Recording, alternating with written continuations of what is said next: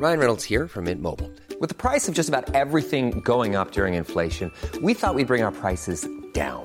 So to help us, we brought in a reverse auctioneer, which is apparently a thing. Mint Mobile unlimited premium wireless. Ready to get 30, 30, bit to get 30, bit to get 20, 20, 20, bit to get 20, 20, bit to get 15, 15, 15, 15 just 15 bucks a month. So, Give it a try at mintmobile.com slash switch. $45 upfront for three months plus taxes and fees. Promo for new customers for limited time. Unlimited more than 40 gigabytes per month. Slows. Full terms at mintmobile.com.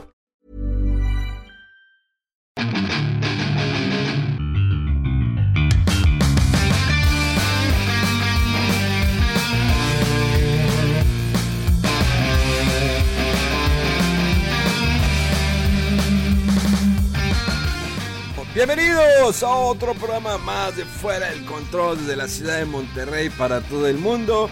Mi nombre es Memo García, mejor conocido como Memo Hierbas. ¿Cómo están? Otra semana más, un lunes más. Gracias a toda la banda que siempre nos escribe y nos escucha a través pues, de las diferentes redes sociales, de los diferentes portales. No solamente estamos en Spotify, sino también en Amazon Music, en Apple Podcasts, en Google Podcasts, en bla bla bla bla bla. bla. Y pues bueno, Vamos a arrancar esta semana eh, activa, energética y demás. Pero esto no sería lo mismo sin el hombre del guantelete blanco, el hombre de la finura, el hombre que nunca llega tarde, el señor Rod Wolf. ¡Au! ¿Qué onda? Ah, una vez que se tardan un poquito ya los, los de que llega tarde siempre y queda mal y no sé qué. No, ma. no tienes vergüenza, Memo. No tienes vergüenza por haber llegado tarde, ¿eh? No tienes vergüenza. Pues al menos estoy aquí 10, 15 minutos más tarde, no 40 o una hora después. ¿Ya ves, Mega? Y llegando desde el lejano oriente, llega la Mega María. ¡Yahoo! ¡Yahoo!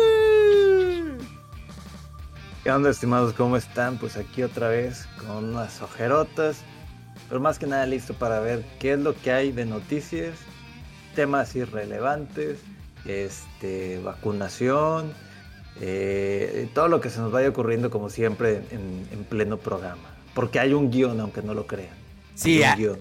hay un guion, nos, nos compartimos las ideas, hay, un- hay juntas, hay dos juntas eh, previas a este programa para que todo salga de maravilla y nada se vea improvisado o que estemos hablando de más porque no sabemos cómo vamos a arrancar el programa.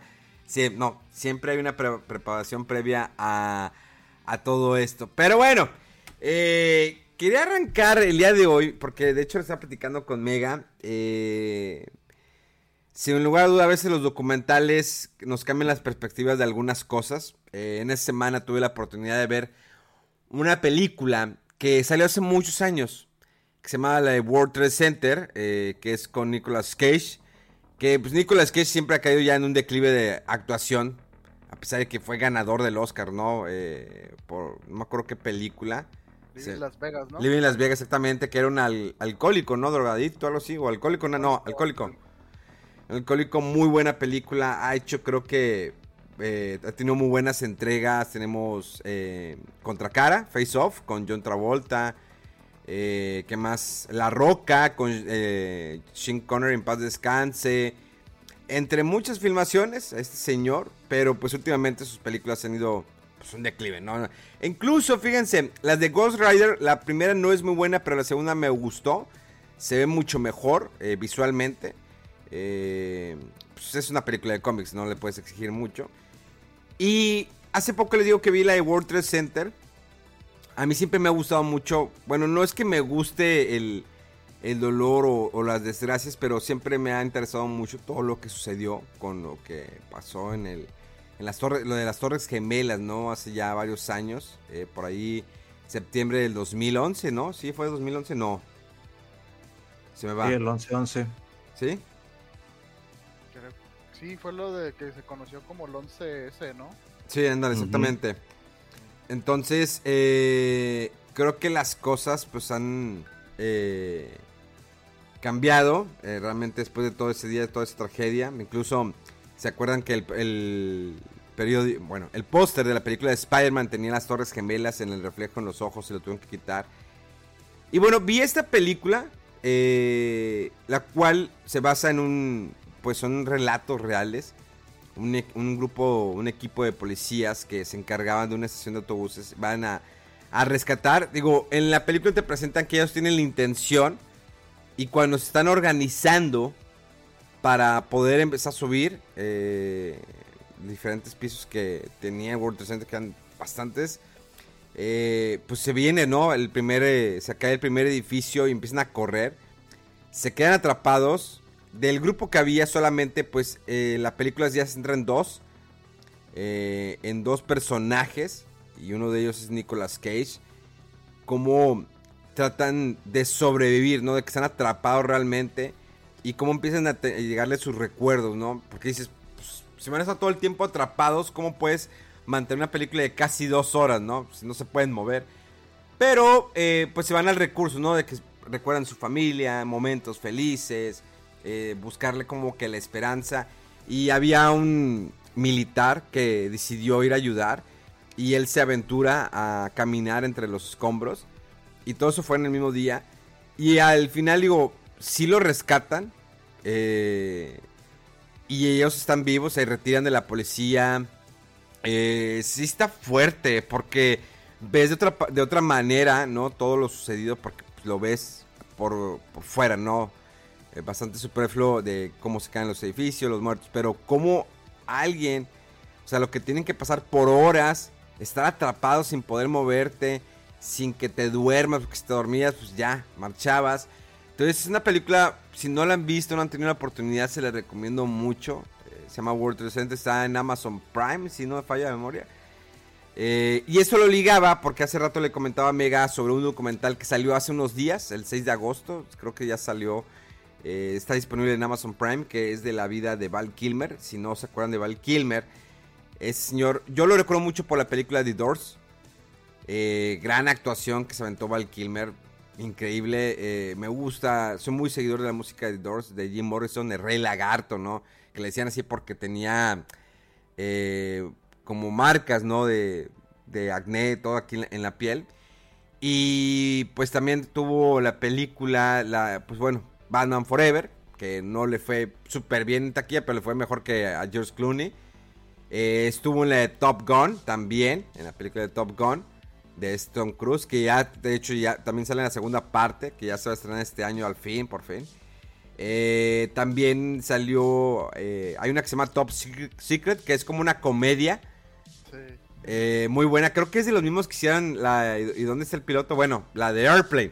Que aquí siempre los títulos en español eran de que, what the fuck. O sea, la película se llama Airplane en Estados Unidos y aquí le pusieron ¿y dónde está el piloto? Como ¿y dónde está el policía? Eh, muy buena comedia, también si la llegan a encontrar, se la recomiendo bastante, de este Val Kilmer. Eh, y ya después hizo, ah, de hecho también sale en una con Al Pacino y este Robert De Niro. Ah, la de, híjole, la del banco. La del banco, ¿cómo se llama? Buenísima. Ay, güey. Que fue la. Fue, bú- búscame, Mega, mientras sigo platicando. Ah, que ¿Sale? es. ¿Eh? Sale también en otra de, de un león o algo así, unos cazadores, ¿no? Se- algo de safari, no me acuerdo, algo de casa. sí. Pero esa película de Robert De Niro y Al Pacino, que era la primera vez que los juntaban, creo que sí era la primera vez. junto- No, ya, ya se habían juntado en las del Padrino, pero ver a los dos estos tipos de acción. No, no te sale por ahí el, el nombre de esta película. Ah, ¿cómo Ahorita lo se encuentro, ahorita lo encuentro, ahorita lo encuentro. Bueno, también salió en esa película eh, muy buena. By the way, está, eh, se las recomiendo. Se- creo que se llama Hit. No, ¿verdad? Hit, es hit. Es Hit, pero aquí en México, Hit. ¿cómo le pusieron? Caliente. No me acuerdo. Caliente. Caliente. Bueno, No, ¿cómo era? No me acuerdo, no me acuerdo. pero Bueno, estaba bueno. se llama Hit para que la, la busquen. Muy buena. Y ahí Ah, sale que- Y bueno, sacaron un, docu- un documental que se llama Val, el cual creo que tuvo premiaciones en los festivales que hay. Este documental que es narrado por la voz de su hijo, porque desafortunadamente yo no sabía, yo había perdido, eh, le había perdido la pista a este gran actor que es Val Kilmer, eh, que tiene cáncer, tuvo cáncer de garganta, por lo cual su voz pues se deformó totalmente, la radiación y todo se le acabó la voz. Tiene algo aquí para que le ayude a hablar a Val Kilmer. Eh, también acaba de hacer una película con su hija, eh, donde se le oye un poquito mejor la voz, pero en este documental es narrado por, por el hijo y muestra un Val Kilmer que tal vez no muchos conocíamos. A él le gustaba mucho filmar, grabar eh, detrás de cámara en las películas. Siempre tenía una cámara desde pequeño. Y fue por, por ello que le llamó mucho la atención. Tiene sus guiones, tiene cuando grabó sus test o cuando iba a, por un papel. Eh, ¿Cómo se llaman esas pruebas? Ah, voy por una... Casting. Un casting, exactamente. Voy por un casting. Y tiene todo eso guardado y muestras todas las cajas. La verdad, el documental vale mucho la pena que lo vean. Está en Amazon Prime. Te cambia el panorama rotundamente de un actor que pues ya se ve bastante cansado. Se ve muy grande. Sí. Pues era de los como galanes, ¿no? De los noventas, este Val Kilmer. No a la altura de Papito Tom Cruise, pero... eh, que todavía sigue siendo... ¿Eh? No, sí. Era del estilo, pues, o sea, más o menos comparable, ¿no? Pero sí, está bien extraño porque yo también me acuerdo que se veía mucho Val Kilmer, Val Kilmer aquí y allá. Y yo creo, y luego de repente ya no, y digo, pues antes no había tanto, o no sé si él más bien se mantenía, eh, pues no tan ahí en el foco, ¿no? De los paparazzis y de las polémicas y todo. Pero sí, yo también de repente digo, pues quién sabe qué pasó con ese vato y ya, de repente no supo uno qué onda. Y sí, este documental sí, es muy sonado y pues sí se, se oye interesante, ¿no? Porque pues lo que dices de que una faceta que no se conocía de él, suena, suena, suena que va a estar padre. Está, es- está muy- me, me gusta que hagan este tipo de cosas. No olvidar a aquellos actores de esa época, no tanto como también de los 90s, 80s, 70s. Digo, deberían de hacer eso con varios actores. Para. Porque hay muchos actores que ya no siguen tan vigentes. Digo, todavía, fíjate, Stallone con las películas de Creed ahí sigue. Arnold Schwarzenegger también sigue. Digo, creo que después de que dejó su gobernatura de California, eh, volvió a activarse mucho en el cine. Y pues no sé, creo que las nuevas generaciones deberían darle un vistazo a ese tipo de películas. Porque creo que no estoy en contra de las nuevas películas. Al contrario, si siguen haciendo muy, buena, eh, muy buen cine. Obvio que en esta época, pues el cine se ha reducido. Pero a veces esas películas chiquitas eh, suelen ser más grandes que las grandes producciones. Eh, la recomendación que les dejo, vean la de Prin- The Princess Bride, muy buena. Búsquenla. Una comedia. ¿Tú se la viste, verdad, Rolfo? Me- como que me quiere sonar, pero no me acuerdo de que Princess Bride. The Princess Bride, No. muy buena película, que es del mismo que hizo Spaceballs, el mismo director. Ah, Este Mel Brooks. Comedia, o sea. Sí, es comedia, es, es comedia. Muy buena The Princess Bride, es mi recomendación, búsquenla. No sé si está en algún servicio de streaming. eh, que pues deberían de serlo. Los servicios de streaming, pues que al final de cuentas son derechos que tienen que pagar por las películas. Eh, me llamó mucho la atención que en HBO Max, creo. Creo que en HBO Max está ya Sabrina, ¿eh? Todas las temporadas. Yo era fan de Sabrina, pero en español, sobre todo por el gato, este Salem. Pero la de Teenage Witch, entonces. Sí, la, pre- sí, la original. La, digo, no estoy en contra de, de la nueva, que es muy oscura. No, la original está ahí en, en Ah. HBO para que la vean. Está, está- está chida, está, se van a divertir, sobre todo por el doblaje. La que no he visto es la de iCarly, que ya está en Paramount Plus. No. ¿Es la continuación? es que no sé, es que yo nunca vi a Carly, o sea, a lo mejor Ay, vi no. uno o dos capítulos, pero creo que es tanto el, pues el mame, ¿no? De, de iCarly, dije, pues, puede ser, digo, no, ve- no veía todo ese tipo de series, Eh, les digo, fui más fan de ver, no sé, eh, en este caso como Sabrina, Eh, no me gustaban mucho las caricaturas a veces de Cartoon Network, las que son muy asquerosas, pero veía otras caricaturas, no sé, eh, creo que todo es nostálgico, pero bueno. Vamos a arrancar así con las noticias con el señor Rodolfo Wolf. Porque creo que trae las trae cargadas. Las trae cargadas. eh, esas mochilas de billetes. De hecho, quería pedirle este permiso a la eminencia de las noticias si me permite dar una noticia. Dale, dale, dale. Sí, a lo mejor es la que pienso, pero dale. Yo soy, yo soy el vocero de Rodolfo. Te doy permiso. Dale, Va, dale. va, va. Ah, sí, pues el contrato firmado, ¿verdad, Rodo? Sí, exactamente. Los millones. Sí, porque si no lo cumples, ya sabes, ¿eh? Puede haber represalias. Sí, Exactamente. O sea, ya Oye, ves, pues Lalo Chops.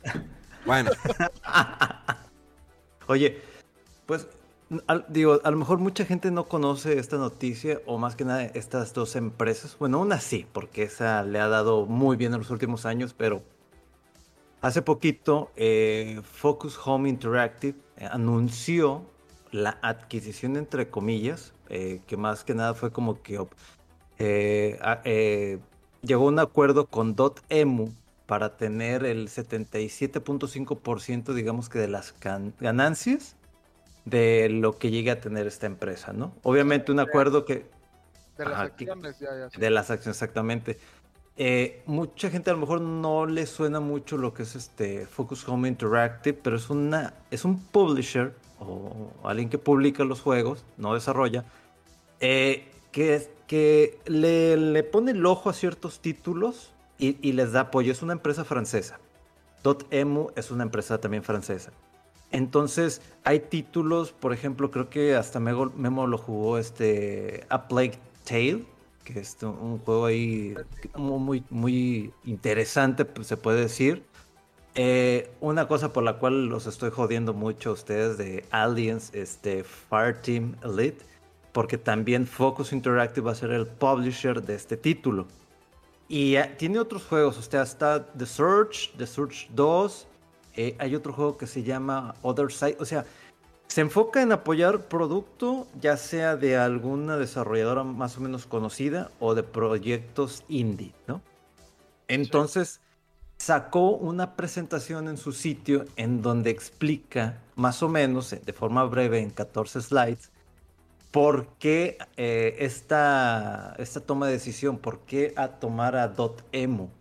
Entonces, entre muchas cosas, la información o todo lo que presentó en cuanto a datos es relacionado obviamente al mercado francés. Pero una de las cosas que lo hemos estado viendo, hasta Memo lo puede decir cuando hace sus streams, es el retro gaming. Dotemu se enfoca mucho en desarrollar este tipo de productos últimamente relacionado a cosas retro. O sea, el estilo, que si Pixel. El último producto que está desarrollando es el nuevo eh, juego de las tortugas ninja, ¿no? obtuvo los derechos para realizar lo que es Street of Rage 4, más su DLC, y hay otra gran cantidad, bueno, no gran cantidad, pero hay varios títulos, ¿no? Entonces, muchos jugadores europeos, eh, obviamente, eh, la mayoría, casi 50% de una encuesta que realizó, quieren volver a jugar esos títulos eh, viejos. Y el 41% quiere jugar estos juegos que se perdieron cuando salieron al mercado. Obviamente este estudio se me hace que está muy muy enfocado a gente de nuestra edad, ¿no? O sea, a chaborruco adolescente mutante. Y, por eso hay esa idea de que, oye, pues si está creciendo esto, si el último producto en desarrollo de una marca tan importante como las Tortugas Ninja obtuvo 4 millones de views su trailer, simplemente su trailer, dijo, ¿sabes qué? Me voy a, a vaya, pues, no que suene feo, me voy a apoderar de Dotemu voy a apoyarlo en muchos de los proyectos que han estado realizando. Eh, estado Street of Rage, está Blazing Chrome, que eso está más relacionado a otro publisher, pero que va muy apegado a Dotemu, que se llama The Arcade Crew. Tenemos un juego que salió hace ya rato, en 2019, 2018, no me acuerdo muy bien, que se llama Wonder Boy, que fue un remake completamente nuevo de un título de, si bien recuerdo, de Sega, de hace muchísimos años. Entonces, se me hace muy buena noticia este aspecto porque Focus Home siempre se fija en títulos que a lo mejor no van a vender los millones de títulos, de, unidades, pero son juegos que a la gente sí le gusta o, sabe que, sabes que esto puede llegar a tal mercado y apoyan mucho en, el proceso de comercialización, en, la forma en cómo van a distribuir, pues de, marketing, de en qué, en qué áreas podemos sacar una edición especial y se va a vender.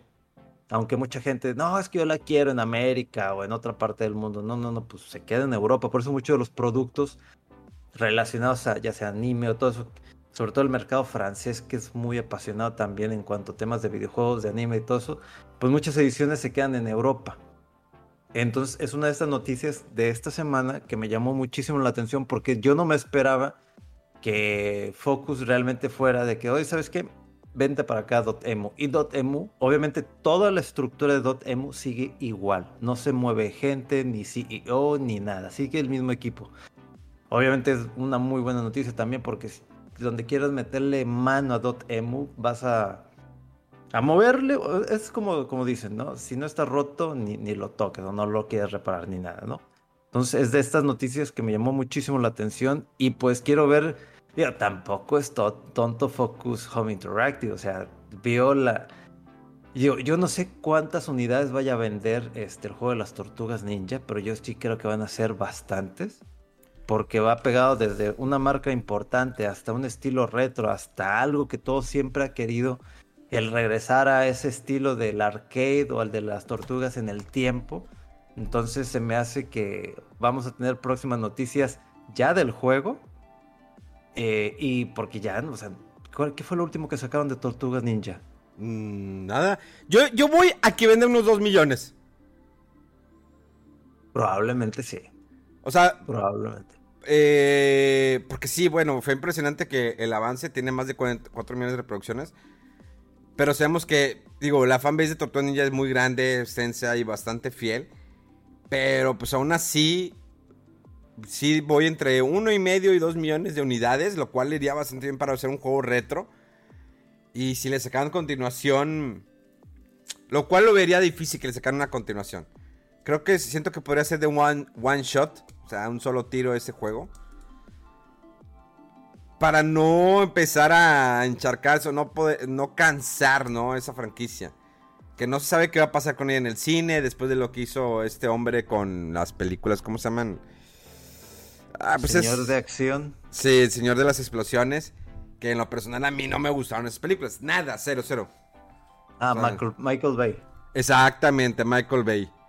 No. Fíjate, eh, el único temor que yo tengo ahí es eh, entre esta relación de Focus y Dotemu es Nickelodeon. Eh, ok.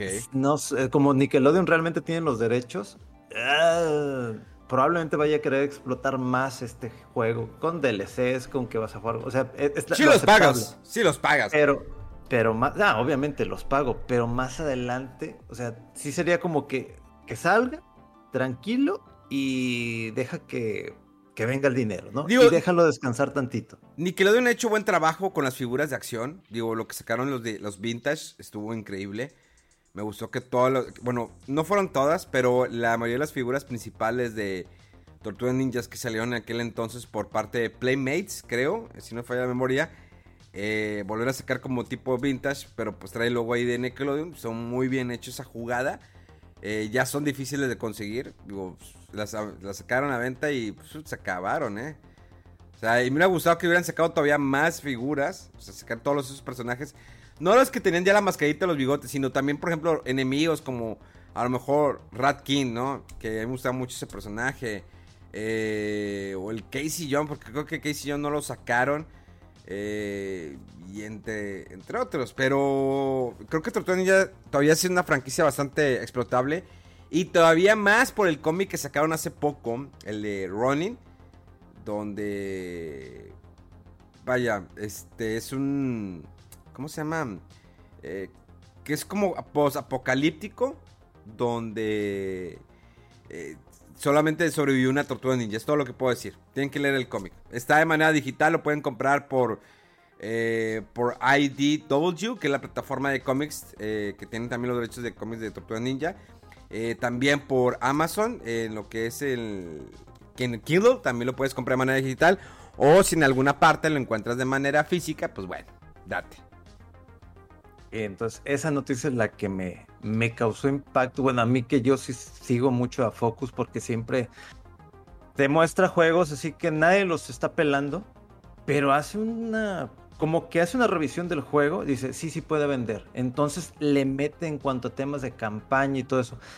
Y aunque, la, no me acuerdo ahorita del nombre de la desarrolladora de este... Ay, es que también depende de la zona, ¿no? Digo, a lo mejor en Europa Aliens lo distribuye este Focus, pero a lo mejor en América no estoy muy seguro de quién lo vaya a distribuir o si directamente la desarrolladora, que no creo que sea así. Por eso el hecho de que veo que aparece en la lista de, juegos por publicar de Focus salga Aliens, es porque le echaron el ojo y van a decir, este sí, sí es un buen juego, puede pegar más adelante, ¿no? Y ya para concluir, eh, la película en español es Fuego contra Fuego. Fuego contra fuego, ahí está, la de Hit. Oigan, este, pues ya se acabaron las, las Olimpiadas el día de ayer, o antier, ya no. Sí, ayer en México, antier en Japón, bueno, olvídenlo.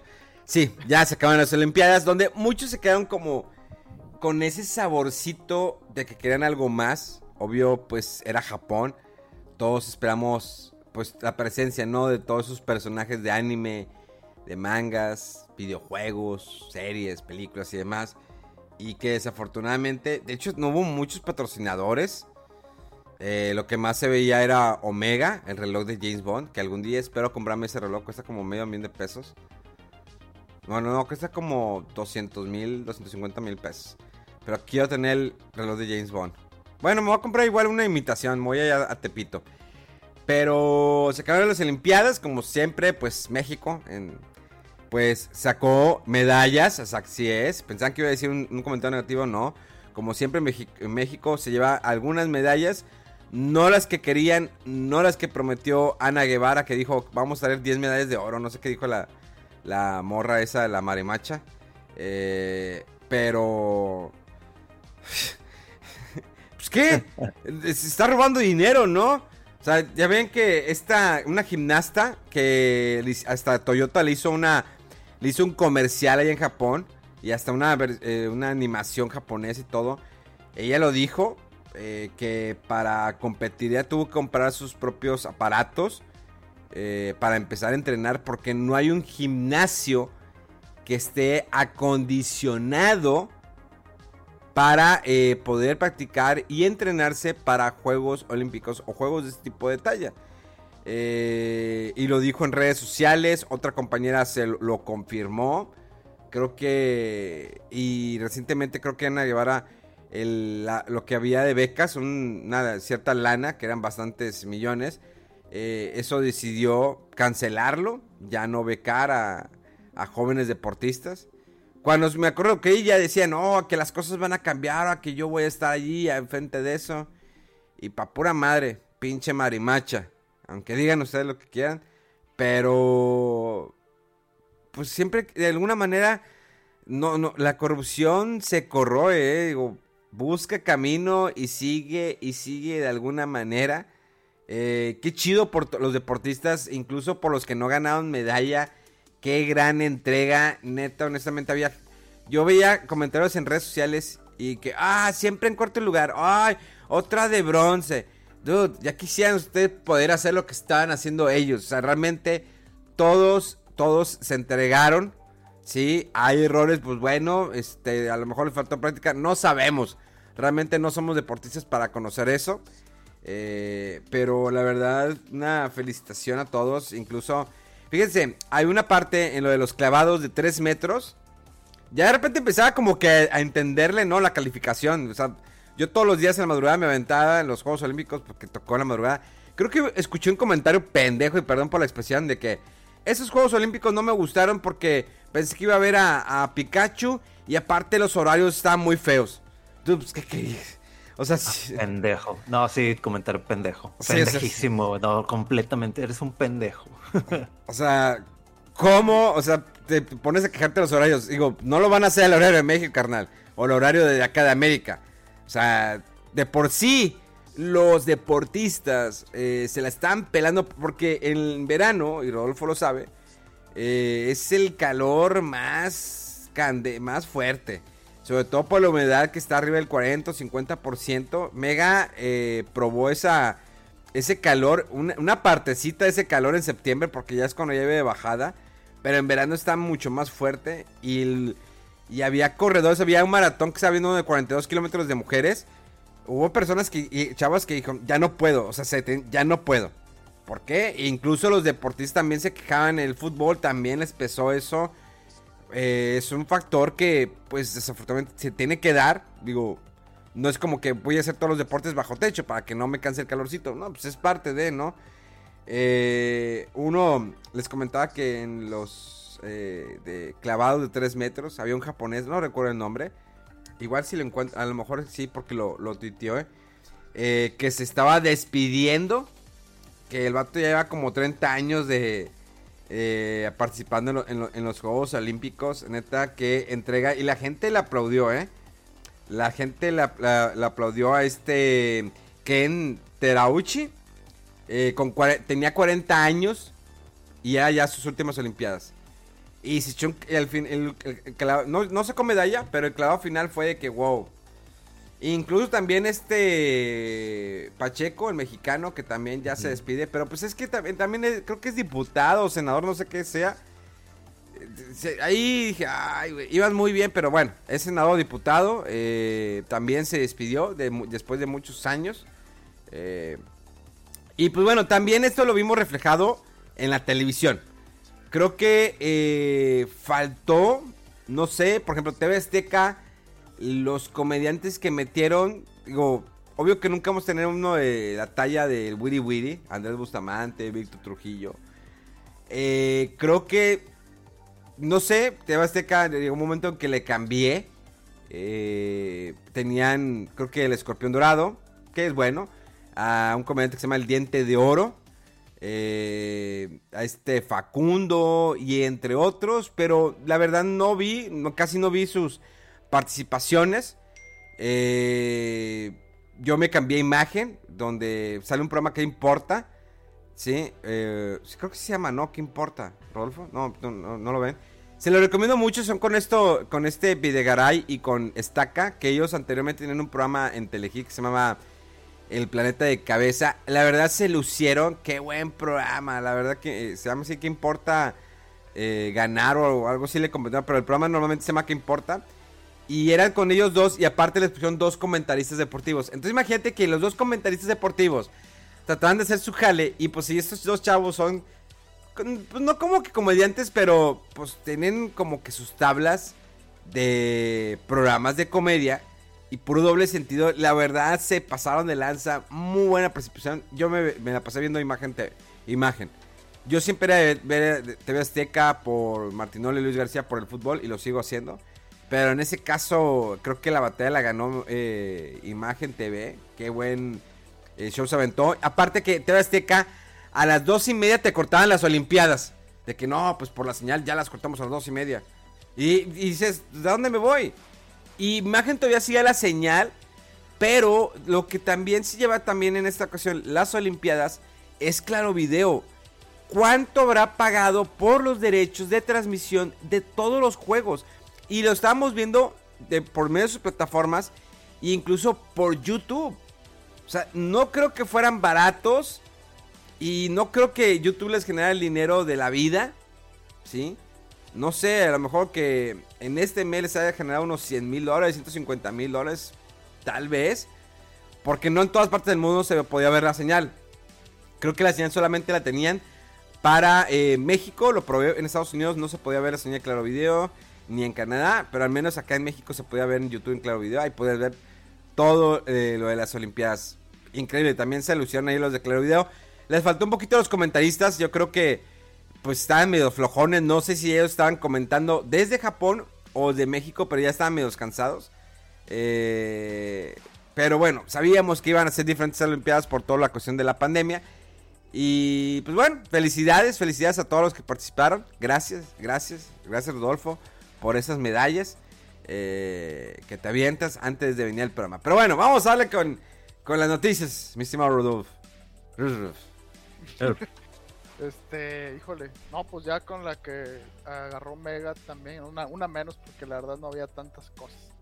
Pero, este, bueno, tenemos la noticia que el juego de Evil Dead eh, se retrasa para el próximo año y, eh, como manera ahí de compensación o de que, bueno, para ver una- la noticia por el lado agradable o bueno, le van a agregar una opción de un solo jugador porque este juego está más como que enfocado siempre en ir con el grupito no ahí de los sobrevivientes a través de los niveles pero pues está era multiplayer y ahora pues dijeron que van a trabajar Planning for your next trip? Elevate your travel style with Quince. Quince has all the jet setting essentials you'll want for your next getaway, like European linen, premium luggage options, buttery soft Italian leather bags, and so much more. And is all priced at 50 to 80% less than similar brands. Plus, Quince only works with factories that use safe and ethical manufacturing practices. Pack your bags with high-quality essentials you'll be wearing for vacations to come with Quince. Go to quince.com/pack for free shipping and 365-day returns.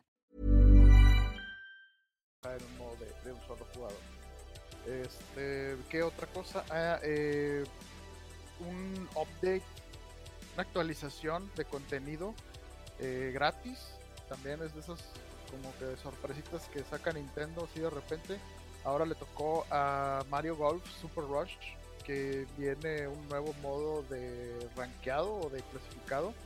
Este, un nuevo nivel es New Donk City y un nuevo personaje que es Toadette. Este, pues no sé, supongo que tú sí lo jugaste, ¿no me muestres o ya no lo, ya le seguiste al, al, al, al Mario. Sí, no, sí, sí lo, lo terminé, pero ya, ya lo dejé, ya lo guardé, ya lo borré. Ya, Pues es que tengo que jugar más cosas que ahí estoy descargando. unas cosas nuevas. No, pues sí. Este, ¿y qué? Pues ya, es todo lo que traía yo de noticias. Es neta, Sí, pues Pa- no, no encontré muchas cosas ahora. para eso te pagamos. ¿Cuál? A- Así me estás pagando, yo creo. Para... Para que vengas con tus noticias pedorras de... Ah, actualización de eso. Pues sí, es lo único que me Y lo, ahora. y lo de Back for Blood, este... Pero que Back for Blood, pues está un beta y pues. Ah, bueno, pero qué, vale. pero qué es eso, qué, qué, cuéntanos.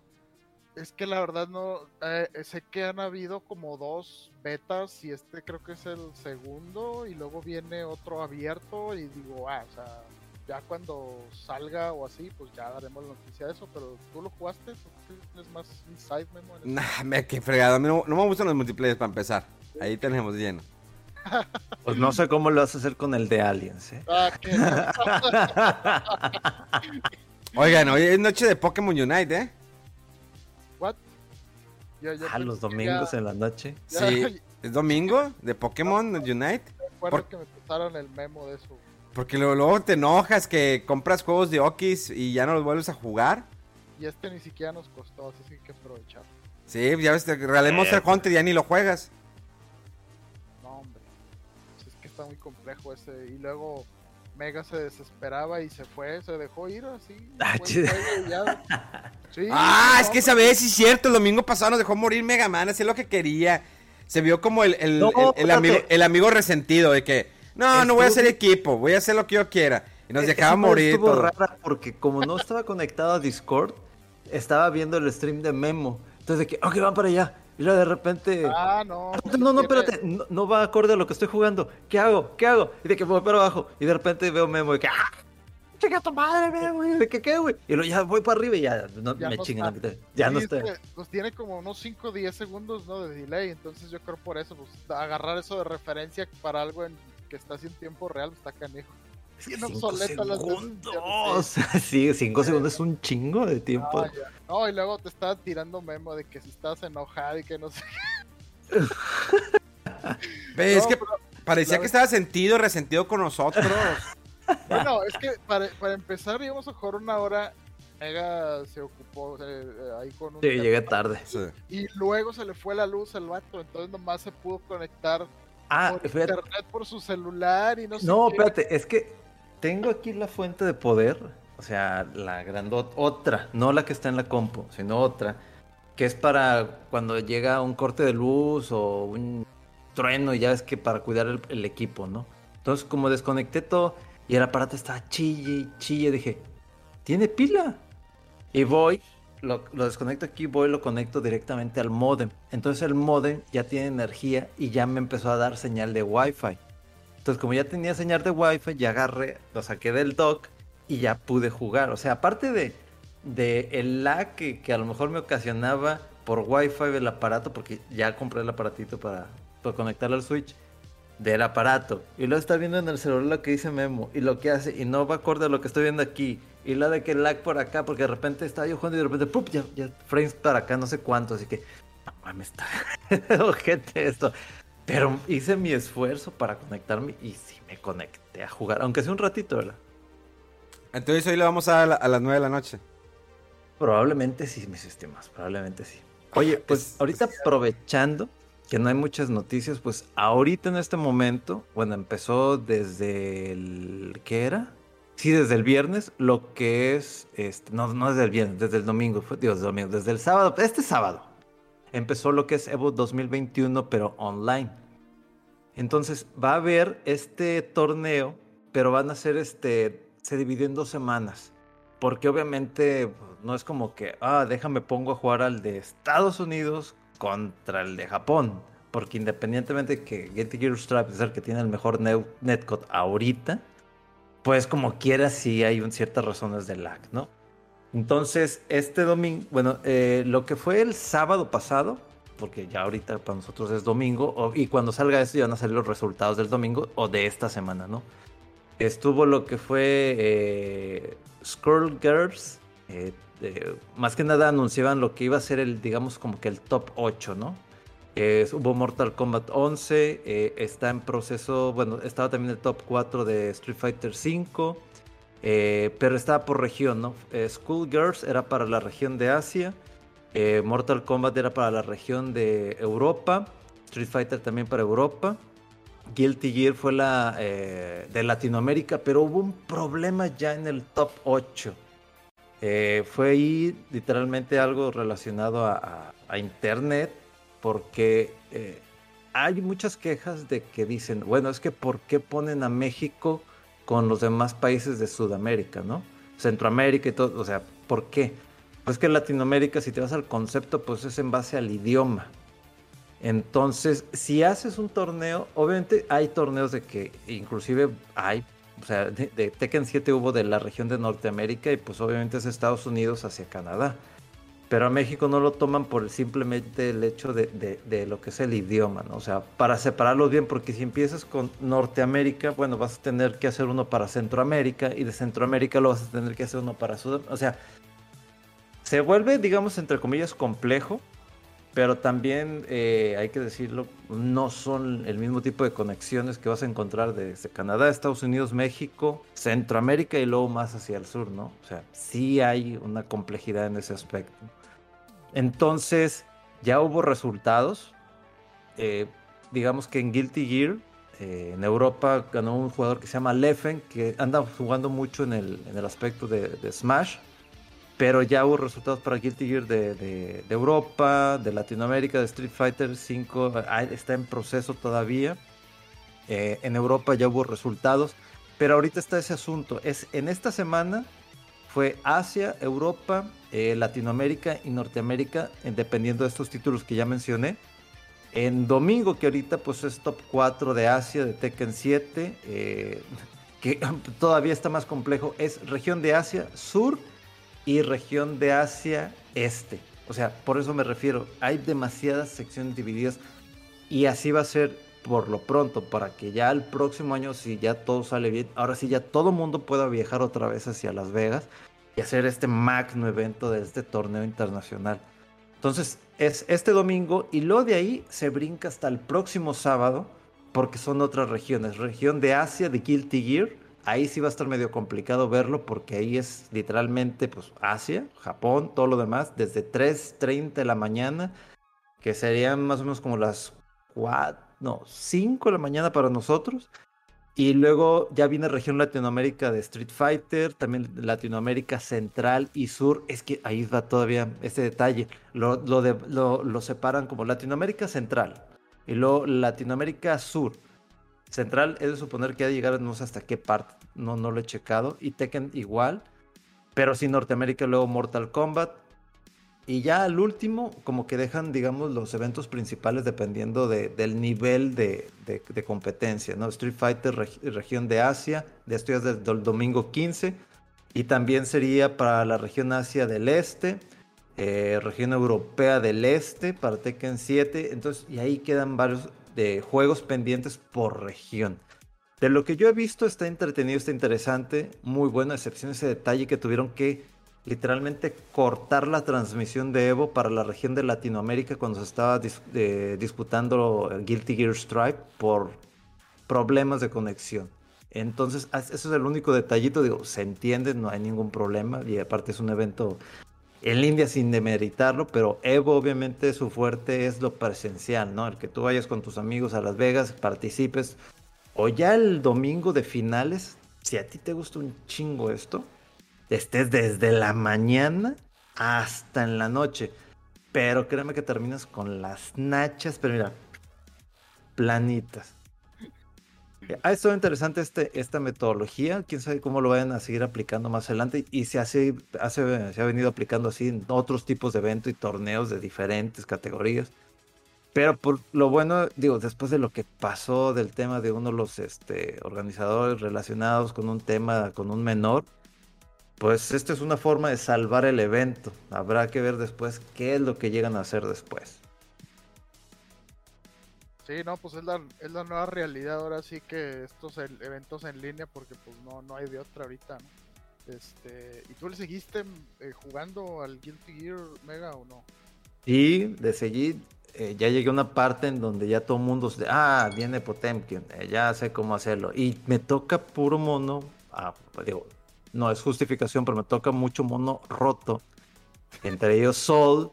Y de que madre, pero eh, ya, es, ya es un nivel, o sea, llego, ya llegué al, al piso 10, pero para llegar a la parte celestial, pues tienes que ganar consecutivamente muchos matches. ¿Sí? Entonces, eso es lo complicado porque de repente ¿Qué, qué- qué necesitas para llegar aquí? Pues realmente conocer a todos los personajes.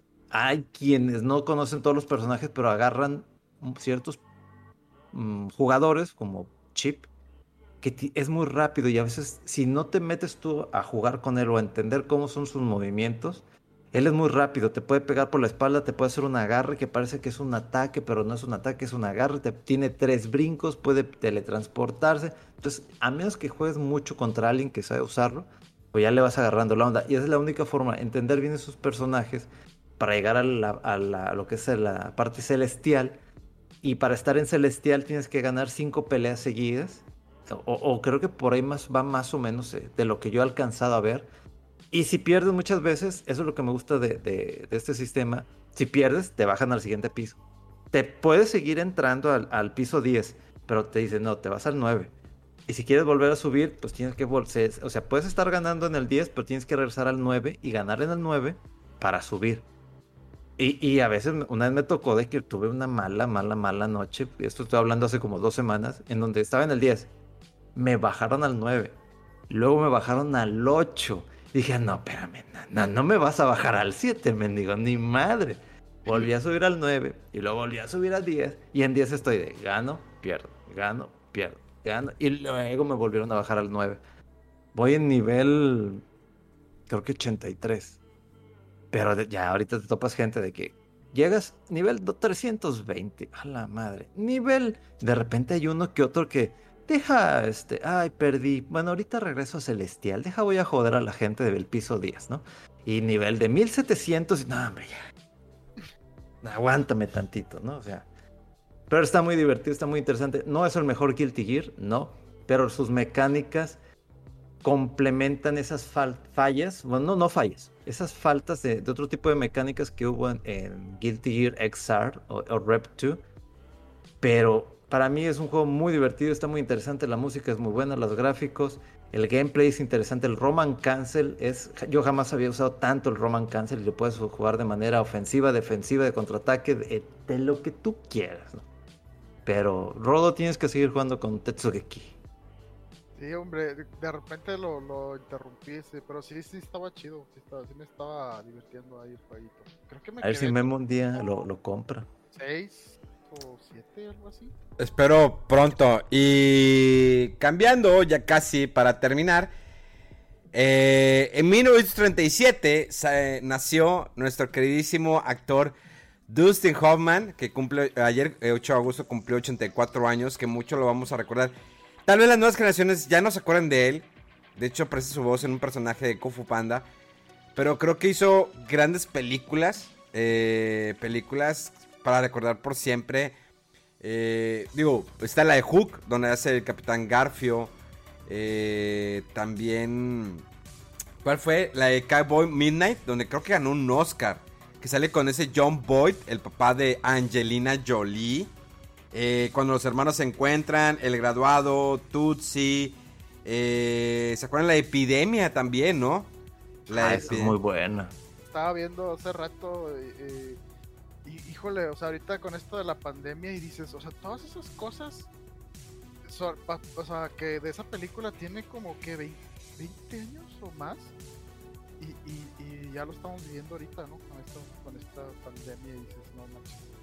Y todo eso de que se transmite por los estornudos y la cercanía de la gente, y como todo lo que estamos viendo ahorita, o sea, las películas ya nos estaban advirtiendo y miren, Sí, verdad. hicimos caso. Por eso, cuando vean Jaws, porque ya, ah, o sea, ya ahorita como que se juntaron todas las cosas, ¿no? De que empezamos a hablar de Val Kilmer y luego eh, saca el tema de- del- del maestro Dustin Hoffman. Ayer vi Jaws otra vez. Qué película. O sea, ahora, ahora recuerdo exactamente por qué tenía tanto. Yo no sé por qué mi papá me puso esa película. O sea, ellos, él fue a verla eh, con mi mamá cuando eran novios al cine. Y la rentó una vez cuando antes estaba VHS. Que paz descanse.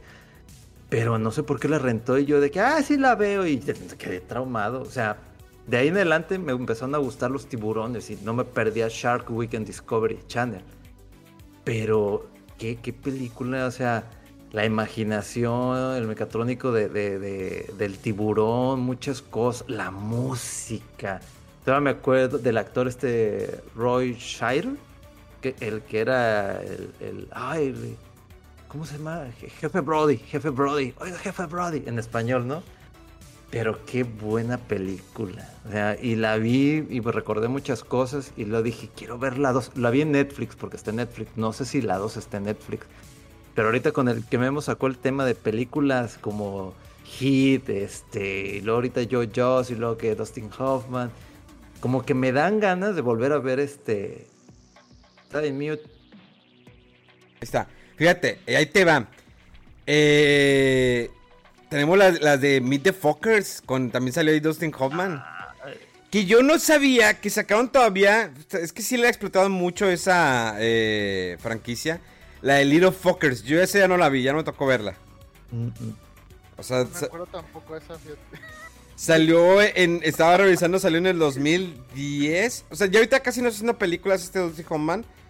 Eh, pero sí, Little Fuckers, que es igual con Robert De Niro, Ben Stiller, Owen Wilson, eh, Brit Daniel, Terry Polo, Jessica Alba, Dustin Hoffman y Barbara Streisand también. Digo, pues que ella, ella más era cantante y luego pues, se metió a la actuación, pero le ha ido muy bien. Pero yo no sabía de Little Fuckers, ¿sí? Eh, Meet the Fuckers, With the Fuckers, Fuckers, Fuckers. Eh, hay otra película de él, de este, de este Dustin Hoffman, que me gusta mucho, que sale, de hecho, con este, ¿cómo se llama? Andy García, que es del pasajero 57, creo, no, es la de... Ah, Héroe Accidental, pasajero 57 creo que era la de Will Snipes, no. Eh, Héroe Accidental, eh, que es con este Andy García, y que es un tipo que pues, era bien codo, era ladrón y todo. Y se estrella un avión cerca de él y pues va y ayuda a la gente. Y empieza a ayudar a la gente y de ahí y, no sabían quién, cuando lo sacan en televisión y no sabían quién había ayudado. Y pues lo recoge Andy García, en un, eh, le da un ray. Y Andy García, le cuenta toda la, toda la historia de Andy García y Andy García lo lleva a televisión y dice que él es el héroe. Y al final de cuentas, bueno, no, pues igual si nadie la ha visto, búsquela, está muy buena eh, esa, la de héroe accidental. Eh, salió también en Dick Tracy, Negocios de Familia. O sea, sí ha hecho sus buenas películas. eh, Kramer contra Kramer, también otra muy buena. Esa era buenísima. Sí, sí. Y son cine que no conoce la banda. Oye, creo que me estoy acordando de esa de Little Fuckers. A ver si no la vieron ustedes también y no se acuerdan del nombre. Que el niño este, empieza a decir groserías porque este, el, el Ben Stiller, creo que lo deja y empieza el huerquillo que según lo estaba cuidando así muy.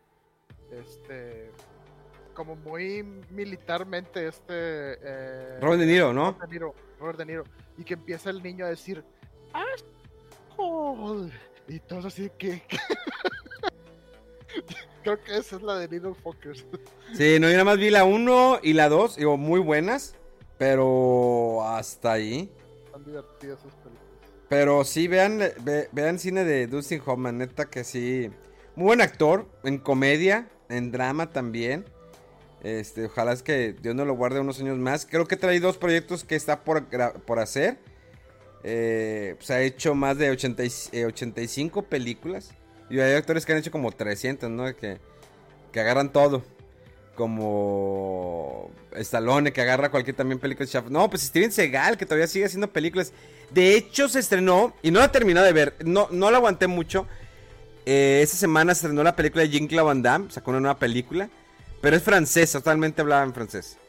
Está media bizarra, denle la vuelta, o sea, sí tiene sus escenas de acción, eh, está curioso eh, ver ese eh, lado actoral de Jean-Claude Van Damme, pero Es de comedia, ¿no? Más o menos. entre comedia y acción, sí. Sí, sí, curioso. Esa es, es, es raro, ¿no? Verlo a este señor haciendo eso.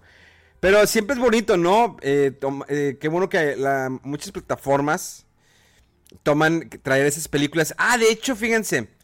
Esta semana vi la de Doctor Sleep. Nunca la había visto. No la vi cuando salió en el cine. Que es la continuación de The Shining. Ah, está buena, está chida. Yo la vi y me sacó de onda porque por la temática que manejan. Si Mega no la ha visto, te la recomiendo, Mega. Eh, ¿ya, ya la viste? No, ¿verdad? No, no, no lo hizo. Eh, no voy a platicar mucho fondo de la película, pero había cosas que yo no entendía. O sea, sí hay una relación con la, con la, con la primera, pero no entendía el por qué dijo, realmente pasó eso. Y es que yo la primera de Shining, yo la vi de morro, o sea, la vi cuando tenía 13 o 14 años. Entonces yo me acuerdo, yo la tenía como eh, que era una película de survival, o ter- survival, era bien Resident Evil, eh, de, de terror, ¿no? De suspenso. Entonces terminé de ver Doctor Sleep, que sí me gustó, que no le fue bien en taquilla, sí, no le fue bien en taquilla. Eh, y me puse a ver The Shining. Y, y comprendí, entendí, o sea, desde Shining, o sea, ya tenía todo eso preparado. Porque muchas veces pasan que cuando sacan una segunda parte, distorsionan como que la idea. Pero dije, pues es Stephen King, se me haría raro que distorsionara. Entonces dije, es que yo no me acuerdo que él pudiera hacer esto, o que él tuviera esto, o esto. Entonces, ves la primera. Y ya relaciones conectas todo dices, no te pases, está muy buena la película, neta, está muy buena la película de Doctor Sleep. Y pues le pasó como en el caso como Blade Runner, ¿no? Que eh, Blade Runner la primera le fue mal en taquilla. O sea, relativamente vendió bien. Y sacaron una segunda parte, la 2049, que es un peliculón, pero un peliculón. Si ustedes no la han visto, tienen que verla. Es una gran película. Es en fotografía, en actuación, en escenas de acción, música, tiene todo. Realmente, a pesar de que es una película de ciencia ficción, Blade Runner 2049 ya es casi creo que de mis películas que más veces he visto. O sea, me gusta, pongo a veces partes, o la pongo desde el principio, o pongo el final, no sé, porque ya me la sé de memoria. Me gusta demasiado. Es una, es una obra de arte lo, lo que hicieron, a pesar que no es el mismo director, el señor eh, Ridley Scott. Pero hizo muy buen trabajo. No se siente forzada la eh, ahí que entró Harrison Ford. Eh, les digo, tienen que verla. ¿Tú no la has visto, Mega? No, güey. Pero viste primero Blade Runner. No, Blade Runner sí. Ah, bueno, entonces ve Blade Runner 2049. Ahí está en Amazon. Carnal, siéntate hoy a verla. Visualmente. Tres horas. resist- Oye, sí, sí, pues si aguanté la, la de eh, Restore Cyber, ya saben, ¿no? De Cyber la Record. super película. Sí, exactamente. Si me aguanté y tenía las. No, no. así, Vela. El vato no nos hizo caso de ver Betty la Fea, pero. Mega, ve Blade Runner. Vela hoy. Termina. eh, Hoy la veo. Hoy la veo. siéntate a verla, pre- eh, prepárate una rica cena y ponte a ver Blade Runner 2049. Y cuando termines de verla, nos escribes luego, luego y vas a estar maravillado con esa película. Le- incluso la música está muy... No le llega al nivel de eh, este Vangelis, sino era el que hizo el- la música del- la- de Blade Runner, el original. Pero su armonía, el contraste musical que tiene todo, no, no, no, es un película. Por favor, se lo recuerdo si no lo han visto. Vean primero Blade Runner para que entiendan el concepto. Y luego se van a Blade Runner, Blade Runner 2049. Y que es una película que podría dar a más. Pero pues desafortunadamente no le fue bien en taquilla. Fue mucho la apuesta de Sony. Le perdió. Eh, y a pesar de que el actor principal es un actor de. Pues también de películas románticas. La de- salió en The Notebook, ¿no? Es el de. What de do you want? ¿Sí es esa, no? ¿Qué? Le dice a la morra de que, Ah, sí. "¿Qué quieres? Bueno, pues Y es el mismo. Pero no se pases, qué actuación de este tipo, neta que sí. La neta, mis respetos. Pero bueno. ¿Algo más que agregar, muchachos? Me dieron ganas de ver Alien y Aliens otra vez. Dude. Ahorita que hablamos de películas retro y dije, no, güey, quiero ver. Pero Alien en Blu-ray, en 4K. Creo que está en 4K, no sé. tengo algunas eh, eh, Blu-rays en 4K, mira, que te puedo prestar. Ghostbusters se ve muy bonita. Rambo en 4K. Le dieron una, una, una vestida tan bonita. Se ve muy bien esa película. Y creo que es la mejor de Rambo. Porque, o sea, sí tiene acción. Pero es que Rambo no es, no es el Rambo que todos se acuerdan de que, ah, es el de los cañonadas, balas. No, no, Rambo es la primera. The First Blood. nada, está increíble esa película. Eh, sí te llega, o sea, sí tiene un, motivo, todo el por qué está increíble. Si quieres, tengo ahí algunas en 4K. Eh, pero bueno, ya, ya, basta de recomendaciones. ¿Rodolfo? Este, bueno, yo había dicho que igual y jugaba el juego de, de The Great Ace Attorney, pero no lo he jugado todavía. Me compré más bien el juego de Death's Door. Es un juego tipo Zelda. Este, manejas a un cuervo. Ahorita está nada más en Xbox y en PC. Está bien chido ese juego, bien padre. Recuerda esos juegos así de. Pues cuando jugaste el, primer. eh, bueno, el, el- el Zelda de Super Nintendo, ¿no? O sea, eso de cómo te sorprendía con los eh, calabozos, los puzzles y las peleas. Está muy chido el juego, muy memorable. La música está muy padre, las gráficas y todo. Eh, está muy chido ese juego, se lo recomiendo. Eh, y pues bueno, es lo que estoy jugando esta semana y pues te lo recomiendo para algo retro y chido ahí en Xbox o PC.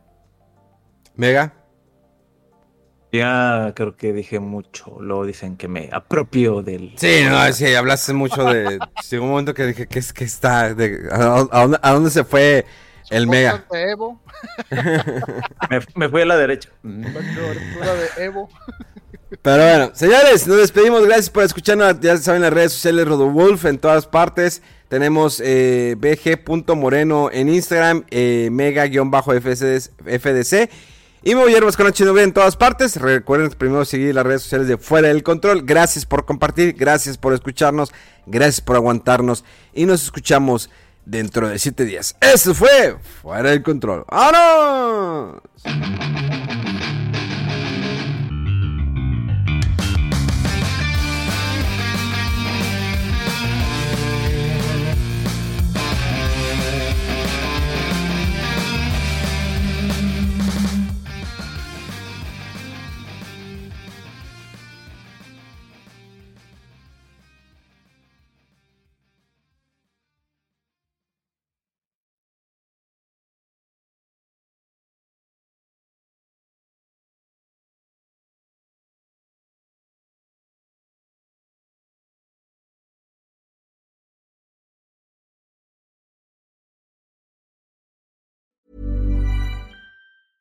Hi, I'm Daniel, founder of Pretty Litter. Did you know cats tend to hide symptoms of sickness and pain? I learned this the hard way after losing my cat, Gingy. So I created Pretty Litter, a health monitoring litter that helps detect early signs of illness by changing colors, saving you money and potentially your cat's life. Pretty Litter is veterinarian developed, and it's the easiest way to keep tabs on your fur baby's health right at home. Go to prettylitter.com and use code ACAST for 20% off your first order and a free cat toy. Terms and conditions apply. See site for details.